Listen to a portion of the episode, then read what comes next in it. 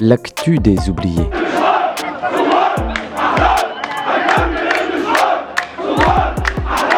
Troisième saison.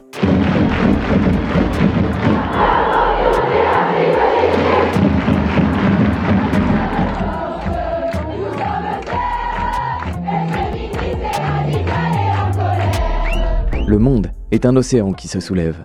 Au cœur de ces vagues résonne ce qui fait de nous des êtres vivants. Écoutons déferler cette écume.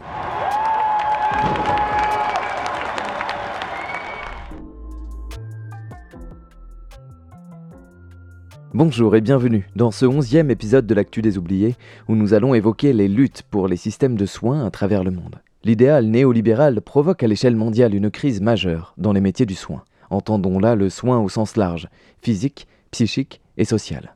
Bien qu'il puisse sembler absurde de vouloir faire du profit autour de ces métiers, l'appétit néolibéral n'a pas de limite, quitte à mettre les professionnels comme la population dans des souffrances extrêmes. À l'heure où, avec cette réforme des retraites, il devient de plus en plus évident que le pouvoir politique et financier détruit nos vies pour son profit, nous tournons notre regard sur nos systèmes de soins. Et nous partons d'abord au Royaume-Uni avec Clémence Fourton, maîtresse de conférences en études anglophones à Sciences Po Lille.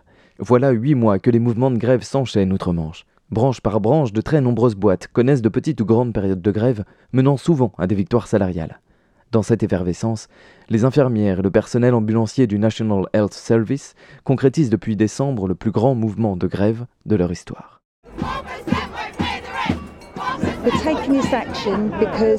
Aujourd'hui, nous menons des actions car nous sommes en train de couler. Nous n'avons pas de quoi payer nos factures parce que nos salaires sont misérables. Les conditions sont horribles et nos patients souffrent parce que personne n'écoute ce que nous demandons pour pouvoir soigner les gens comme il faut.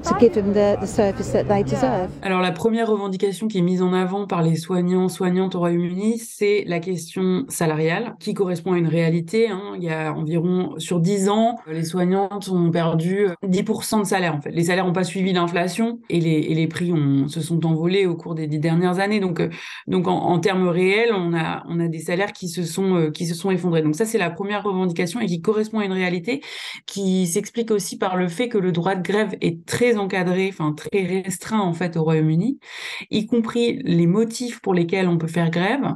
Une grève ne peut être organisée que sur des questions salariales ou euh, de conditions de travail et sur un motif qui fait l'objet d'une négociation actuellement avec l'employeur. Donc en fait, je veux dire, ils peuvent pas faire euh, grève pour euh, un service universel de santé, euh, enfin voilà, pour un, pour un motif politique, pour un, idéal politique. Ça explique pourquoi c'est la question salariale qui est mise en avant en premier. C'est aussi une question, c'est aussi lié au contexte législatif. Donc derrière ça, en fait, derrière cette question salariale, il y a d'autres, il y a d'autres enjeux qui émergent quand même dans le dans le conflit actuel. En fait, c'est des questions qui, pour le coup, sont sont communes à d'autres pays européens, notamment à la France. C'est des questions de, conditions de travail en termes à la fois de matériel et de ressources humaines, enfin de de, de, personnel. Donc, euh, ils ont énormément de postes vacants euh, dans dans le système de santé euh, anglais et, plus largement britannique. On compte 130 000 postes vacants, donc c'est énorme. Ça veut dire qu'il y a un manque criant de personnel, ce qui veut aussi dire que les gens, soit il y a une couverture de santé moindre, soit les gens font des, des enchaînent les gardes et travaillent, travaillent trop, quoi. Et puis pour l'aspect matériel, il dénombre euh, plus de, plus de 25 000 lits supprimés depuis une dizaine d'années. Donc ça, ça fait suite à des, à des restrictions budgétaires qui se traduisent par une dégradation des conditions de travail et des possibilités d'accueil des usagers. Tout comme dans l'éducation les soignantes disent se battre contre la destruction pure et simple de leur outil de travail. La fronde se poursuit depuis décembre alors que les différents corps de métier se relayent sur les piquets. À chaque jour, ça grève. Et rien ne laisse présager que le mouvement ne s'essouffle. D'autres préavis sont annoncés, y compris dans de nouveaux corps de métier. Ainsi, les 45 000 médecins en formation de la British Medical Association ont voté à 98% pour rejoindre une grève commune de 72 heures des infirmiers et des ambulancières au mois de mars le système de santé euh, britannique a un statut un peu intéressant parce qu'il est, il est, il est aimé, il est défendu par, les, par la population. Il a une dimension populaire que n'ont pas d'autres services publics. Un peu comme les retraites chez nous. Hein. C'est un acquis parmi d'autres euh, de l'État social de 45 chez nous, 46, euh, 48 chez eux, qui se retrouve à être défendu plus fortement que, euh, que d'autres. C'est un système qui est, qui est financé par l'impôt majoritairement, enfin l'impôt sur le revenu, alors qu'en France, c'est financé par les, par les contributions du travail, donc par par la, sécurité sociale. Donc c'est un système qui est construit différemment et qui fonctionne aussi différemment du point de vue des usagers. À l'inverse du, système français où on avance les frais quand on va chez le médecin euh, et on est remboursé après par la, sécurité sociale, il n'y a pas d'avance de frais au Royaume-Uni. Donc de ce point de vue-là, oui, il est gratuit au point d'usage, au point de contact il y, a une forme de recul de cette couverture universelle. Il y a maintenant euh, des frais sur euh, les ordonnances et sur les médicaments, alors qu'avant les médicaments faisaient partie de cet accès euh, gratuit aux soins. Donc ça c'est la première chose. Et la deuxième chose, c'est qu'effectivement, c'est peut-être plus important encore, il y a une, il y a une, une place grandissante qui est donnée au secteur privé dans la fourniture de soins. Euh, à l'intérieur du système de santé. Donc ça, c'est un processus qui commence au début des années 80, qui se développe. Au départ, euh, il s'agissait d'externaliser que certains aspects du système de santé, la cantine et le nettoyage dans les hôpitaux. Et au fur et à mesure, il y a eu des externalisations, donc on confie au secteur privé euh, des pans entiers du système de santé, y compris maintenant des services médicaux ce sont quand même des entreprises qui embauchent euh, des médecins ou des infirmières ou des aides-soignantes, mais ça va être des entreprises du type euh, Virgin, euh, des multinationales, des capitalistes qui se lancent dans la santé comme ils pourraient se lancer dans une autre entreprise, dans un autre secteur marchand, et qui et qui rachètent un hôpital, enfin qui qui investissent dans un hôpital, une maison de retraite, un service et qui et qui embauchent des médecins et des personnels soignants pour cela.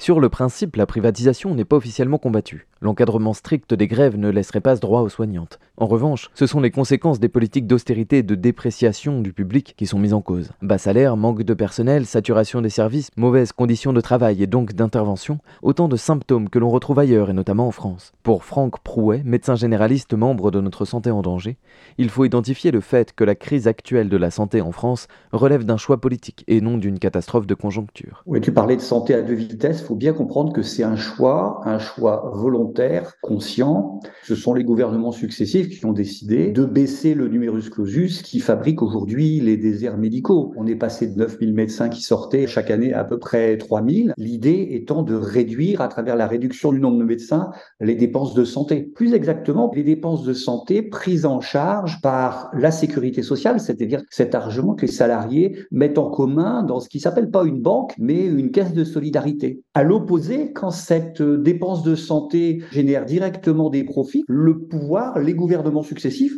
les augmentent. Par exemple, les dépassements d'honoraires sont passés de 900 millions il y a une dizaine d'années à 3,5 milliards l'an passé. Et on en arrive en ville à cette situation absolument incroyable où il y a aujourd'hui près de 15 millions de personnes qui n'ont pas de médecin traitant, dont à peu près 900 000 qui sont en ALD, c'est-à-dire une infection de longue durée, donc des pathologies lourdes qui nécessitent un médecin traitant, un vrai suivi, l'éducation sanitaire. Et tout ça, ça n'est pas fait. Alors, c'est pas seulement pour les médecins. Là, je parle des médecins, mais on pourrait évidemment élargir. Je prends l'exemple des orthophonistes, qui presque deux années d'attente pour avoir euh, un bilan d'orthophonie, alors qu'on sait que la question de l'âge est extrêmement importante et dans le même temps, multiplication des difficultés à avoir euh, accès aux soins entre dépassement d'honoraires, franchise, euh, forfait et explosion du tarif des mutuelles, c'est presque 30% des personnes qui reportent leurs soins. Évidemment, ces personnes, bah, c'est toujours les mêmes. Hein. Ce sont euh, les gens qui ont le moins de revenus. Les difficultés d'accès aux soins, c'est déjà ceux qui sont le plus précarisés et qui payent la double peine. My existence is friction, but never on that beef. You're not competition, you're just dope MCs like me. A true leader won't look back to see who's following. A great speaker can reach the world without demolishing. Daughter, sister, mother, lover, woman, rapper, student. The categories don't matter, it's the way I cave the booth in. Donc ça, c'est pour la ville, mais l'hôpital a subi la même purge, enfin, absolument euh, extraordinaire. Hein. Euh, on se souvient des grandes grèves en 91 des infirmières, où elles se sont fait matraquer, euh, gazer. Ben, C'était déjà pour lutter contre les fermetures de lits, la fin des embauches, la fin des remplacements l'externalisation qui casse euh, les collectifs de travail, ça détruit une partie du droit à la santé, ça détruit euh, la possibilité que les équipes euh, répondent ou pas au choc, le Covid, une grippe et tout ça. Ça fragilise tout le système de santé. par exemple, les difficultés financières des centres d'IVG, toutes les, les, hôpitaux et les maternités de proximité qui sont fermés au nom de la taille.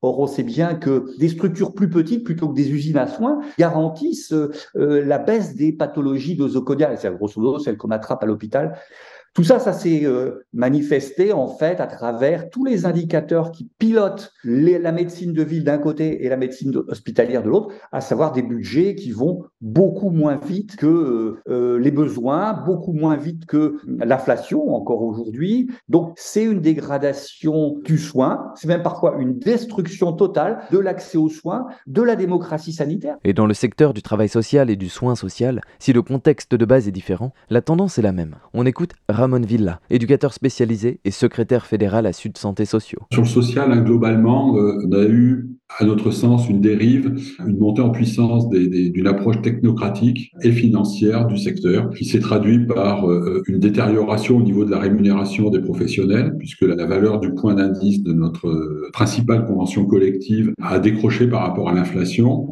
On considère qu'il y a eu 30 à 50 de, de perte de salaire sur l'inflation. On a eu une dérive au niveau de, l'encadrement. Hein. Aujourd'hui, on dirait du management, puisque on a vu, alors c'est pour nous symptomatique et très significative, une bascule des postes de chef de service éducatif, qui faisaient partie de l'équipe éducative et qui venaient en soutien des équipes, vers un manager et, toute une part importante du personnel qui passe d'un aspect éducatif et d'accompagnement à une, gestion euh, administrative, de plus en plus euh, d'intervention administrative au, détriment de, la présence et, de l'attention aux, populations euh, auprès desquelles on a à intervenir. Là encore, le processus est d'une part de faire des économies, notamment en termes de ressources humaines, avec une augmentation des cadences, le non-remplacement de départ en retraite, l'augmentation du nombre de missions par poste, et d'autre part, de faire appel au privé, notamment grâce à l'externalisation, qui permet de diviser la masse salariale en une série de sous-traitants. Il y a une volonté de regrouper les associations pour les faire passer de 36 000 à 3 000,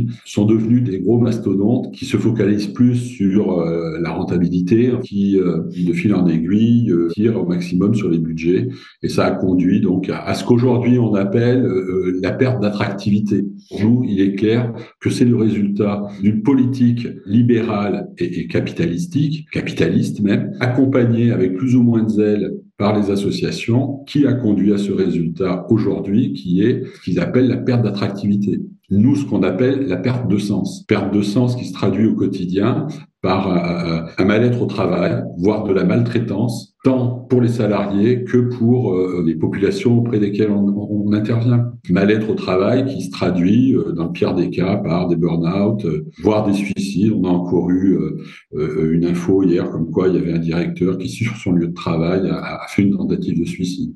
À cela vient s'ajouter aussi euh, les contrats à impact sociaux, où là, on fait appel à des financements privés sans aucun contrôle, puisque les financeurs privés seront à la fois euh, prescripteurs, euh, acteurs et contrôleurs de leur propre action. C'est aussi un aspect de la marchandisation qui peut aussi s'accompagner par une démarche d'externalisation de, de, tâches importantes dans notre secteur, le ménage, la cuisine, l'entretien des espaces verts, qui participent à la vie d'un établissement.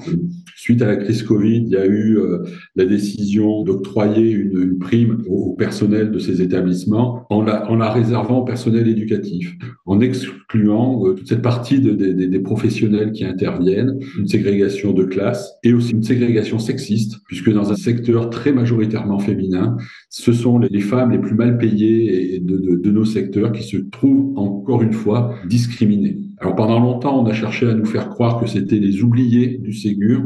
Nous, on parle d'exclus du Ségur, puisque l'oubli, c'est une démarche euh, involontaire. Hein, euh, voilà, on oublie.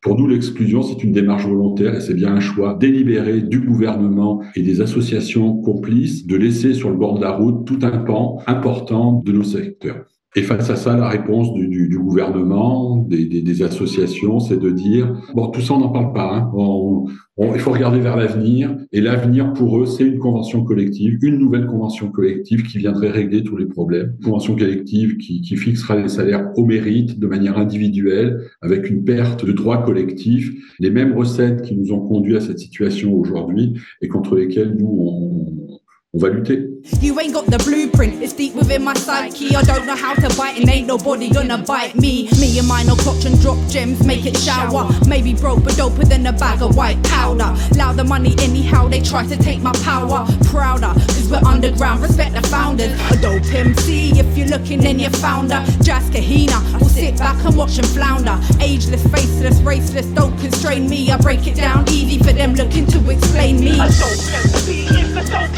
I spit it sicker than a bag of man, girl, or your team. A dope MC is a dope MC. Half these artists are hard up, they're bluffing with their pee. Des conventions collectives qui entérinent des reculs pour les soignantes, il y en a aussi au Québec. Le travail supplémentaire obligatoire, ou TSO, a ainsi institué le fait de devoir travailler plus longtemps en cas de manque d'effectifs. L'hôpital Maisonneuve-Rosemont de Montréal, l'un des plus grands hôpitaux de la ville dédiés aux quartiers ouvriers, est dans une situation critique en termes de personnel. Craignant pour la vie des personnes prises en charge, les soignantes mènent des actions d'occupation des locaux, comme un sit-in à l'entrée des urgences le 16 janvier, qui a forcé l'hôpital à rediriger les urgences vers d'autres établissements.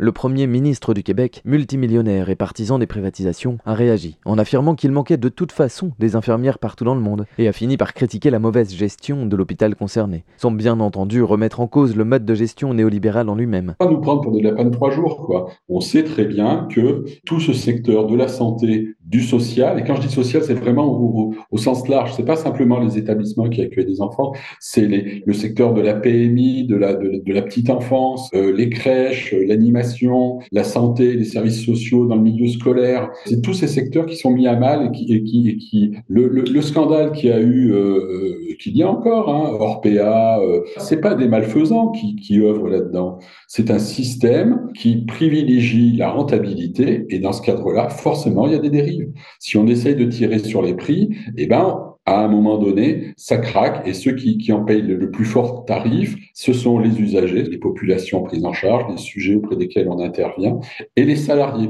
Nous, on a un slogan, hein, euh, c'est que nos conditions de travail sont les conditions d'accueil et de prise en charge. Les deux sont liés, c'est inévitable. Au Québec, le gouvernement a rejeté en décembre un plan émanant des syndicats qui proposait de diminuer le travail supplémentaire obligatoire grâce à des mesures visant à attirer et retenir le personnel. Face à ce sabotage délibéré de l'hôpital public, il n'a pas fallu deux mois pour que les infirmiers et les infirmières de Maisonneuve-Rosemont menacent désormais de démissionner en bloc.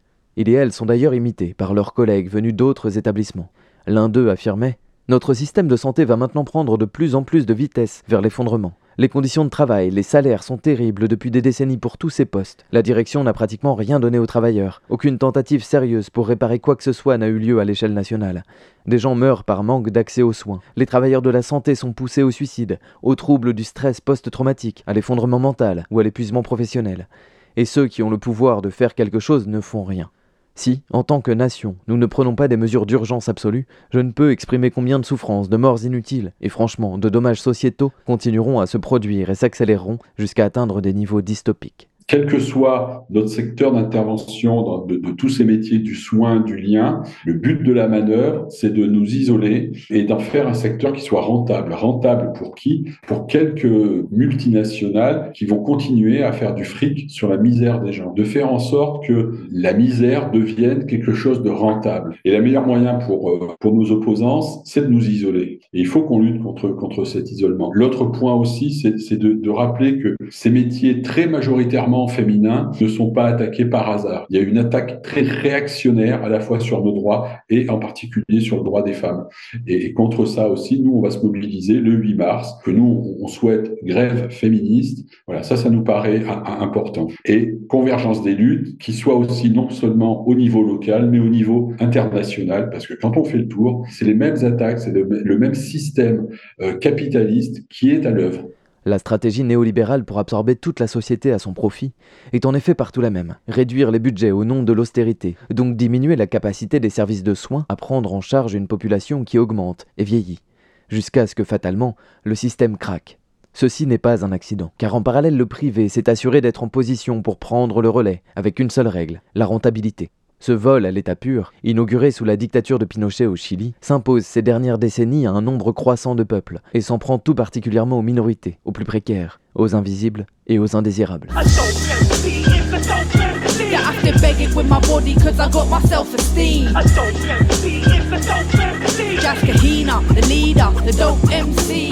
I got a clever method. I keep him ever guessing. My S is present in any message I'm ever venting. I like to write a sentence, cross it out, and like a weapon, sharpen it or make it sparkle. I can see reflections. Reject protection if they get to test and I'm deflecting. Just suck a teacher with a student that ain't learned the lesson. Sending blessings and respect to all the silent shepherds. We got the confidence, so we don't have to coach on fences. Voit que ceux qui ont déjà difficulté, ça va être de plus en plus difficile. Les soins dégradés, un système de santé dégradé, ça pousse aussi ceux qui ont un peu de revenus et qui veulent continuer à avoir des soins de qualité, à aller vers le secteur privé, clinique privée, dépassement d'honoraires et tout ça. Et la santé à deux vitesses dont tu parles, en réalité, c'est même à deux, à trois vitesses. C'est une multitude d'exclusions qui fait que aujourd'hui, la santé est un sujet politique qui malheureusement ne connaît pas de lutte à sa hauteur. Des luttes, il y en a pourtant. Partout dans le monde, les travailleuses du soin tentent de sonner l'alerte, se battent pour des primes Covid non payées au Congo, font face à la répression aux Philippines ou combattent l'instauration du service minimum au Zimbabwe. À New York, l'année 2023 a commencé avec une grande grève des infirmiers infirmières. En Californie, dans la santé mentale, le manque d'effectifs a suscité une grève majeure dans l'entreprise Kaiser, qui réalise des bénéfices records malgré la souffrance de ses salariés. C'est logiquement que d'une part la question du soin arrive au premier plan des revendications dans les grands mouvements révolutionnaires de ces dernières années, le Chili en tête, et que d'autre part, des mouvements spécifiques de défense des systèmes de soins se multiplient. Allemagne, Turquie, Australie, Sri Lanka, Inde, Portugal, Nouvelle-Zélande, Argentine, Italie, Géorgie et même Russie en 2022, et tout porte à croire que 2023 sera plus fort encore, les luttes pour un système de soins qui respecte la dignité tant des soignantes que de la patientèle ont été nombreuses et parfois massives, malgré les obstacles à se mobiliser dans un secteur à la fois invisibilisé, souvent ignoré par les autorités, et où on ne se met pas en grève sans songer que son absence peut retomber sur les collègues ou sur des personnes ayant besoin de soins. Les luttes sont difficiles. Bah, je sais pas, tu es une femme, tu as peu de revenus, euh, tu as tes collègues, euh, si tu pars ou si tu pars pas, ou si tu es en grève ou si tu en arrêt de maladie, eh ben, ça va retomber sur elles. Tu peux guère abandonner tes patients. Et puis, bah, les luttes, elles n'ont pas forcément encore montré. Donc, ce qui se passe, on a une, une fuite en avant qui est entre mal-être, colère, mépris et on a une fuite en fait euh, euh, de l'hôpital euh, public. Et ça, évidemment, c'est très mauvais. Et donc nous, on essaye de transformer cette, ces scandales, cette souffrance, je crois qu'il faut utiliser le mot souffrance de, tous ceux qui sont du côté du soin, du social, du médico-social, en une mobilisation. Le 2 décembre 2021, on a eu une grosse manifestation à la fois parisienne et tout un tas de, manifestations en, en, région. On a, parlé de manifestations historiques, euh, vraiment un succès, mais qui a, qui a eu très peu d'écho, puisque on n'est pas un secteur euh, qui embarrasse euh, les pouvoirs publics, hein, puisque au contraire, plus on dénonce un dysfonctionnement, plus les gouvernants disent bah oui, euh, il faut refiler tout ça au secteur privé qui saura faire bien mieux que nous. Ça a toujours été la même politique. Hein, qui veut noyer son, chien l'accuse de, la, de, la, de la peste? Comment alors faire pour trouver des solutions pour lutter efficacement et préserver ce qui peut faire que nos vies vaillent la peine d'être vécues? En France, les luttes dans le secteur du soin sont nombreuses. Bien souvent, elles sont liées à la souffrance du corps soignant ou à la crainte de ne pouvoir assurer un service de qualité, comme c'est le cas actuellement au service gériatrie du CHU de Bordeaux, ou encore aux urgences de Grès, en Haute-Saône, où la directrice a annoncé une fin de non-recevoir au préavis de grève déposé par les médecins. Les grèves se succèdent aussi dans les EHPAD, comme actuellement au Havre ou à Pessac. Les mobilisations se font parfois aux côtés de la population, par exemple contre les fermetures de maternités locales, à Autan dans le Morvan, à Guingamp, Bernay, Sedan ou Porto Vecchio. Christophe Prodhomme démontre dans Mediapart comment les conditions de travail font fuir les sages-femmes de l'hôpital public. Comment, pire encore, à Guingamp, des sages-femmes candidates à l'embauche sont refusées, alors qu'ensuite l'État affirme que la maternité doit fermer, faute de sages-femmes. Nous manifestons pour nos retraites et pour notre maternité, car les deux sont liés, chantait-on dans le cortège guingampais le 11 février. À Ganges, on manifeste aussi pour le maintien du centre IVG, dernier en date parmi les 130 qui ont fermé leurs portes ces 15 dernières années. Toutes ces luttes, et la liste n'est pas exhaustive, sont évidemment précieuses et nécessaires. Elles peinent cependant à enrayer la machine et le processus néolibéral à un niveau global.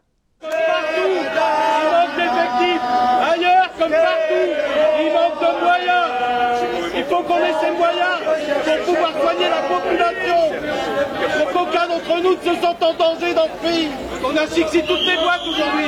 Mais dans un hôpital, c'est inadmissible, c'est criminel.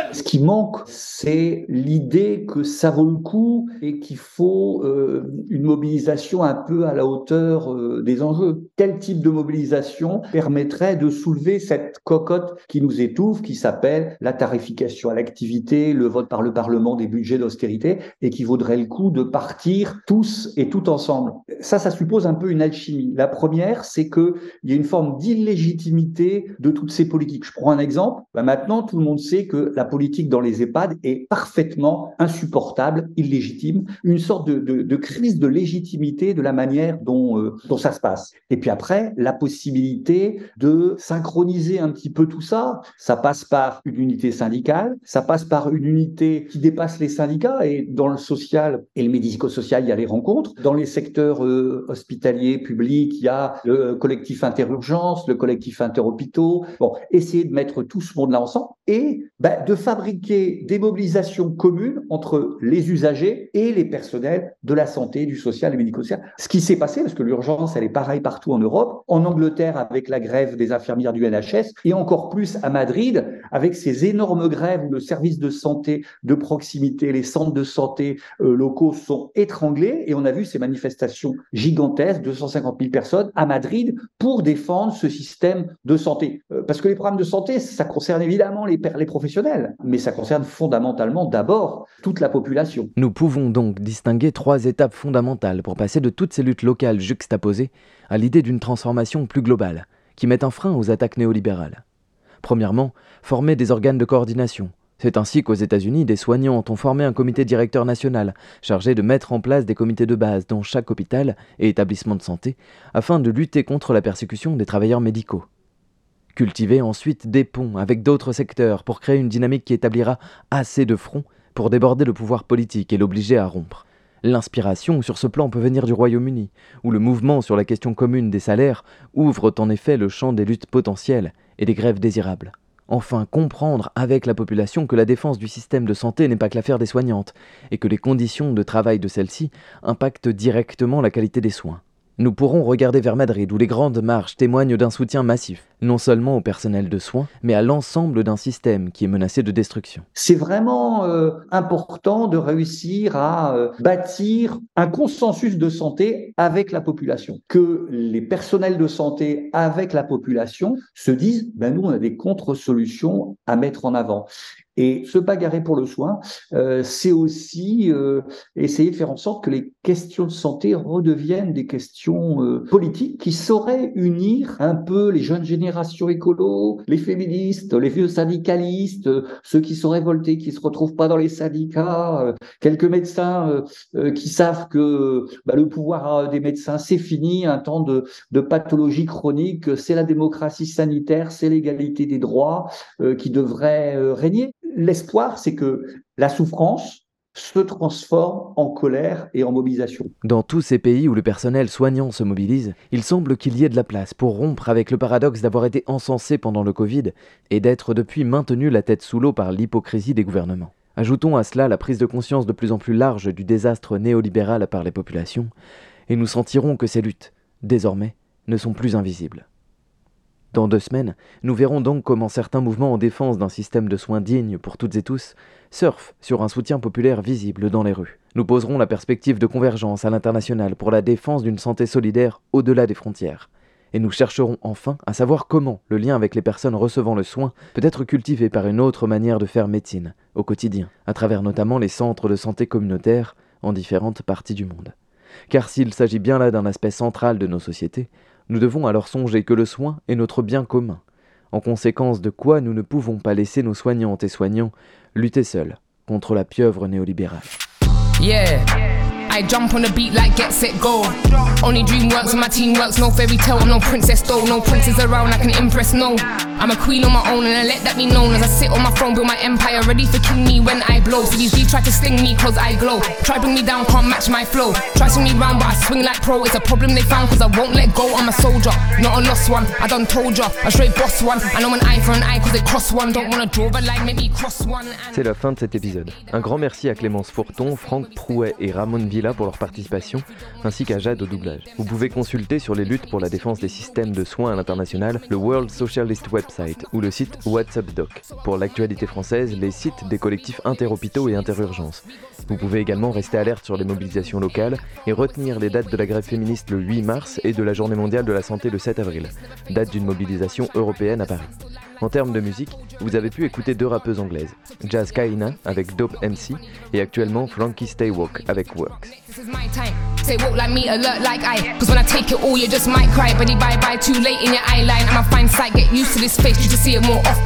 Lots and lots and lots and loads more.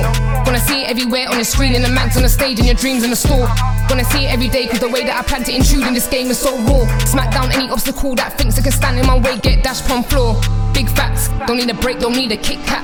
Only the fakes will hate and sit back. Cause I'm the best, they know I fit that. And when I make it, know I did that. Put in the work, it took to hit that.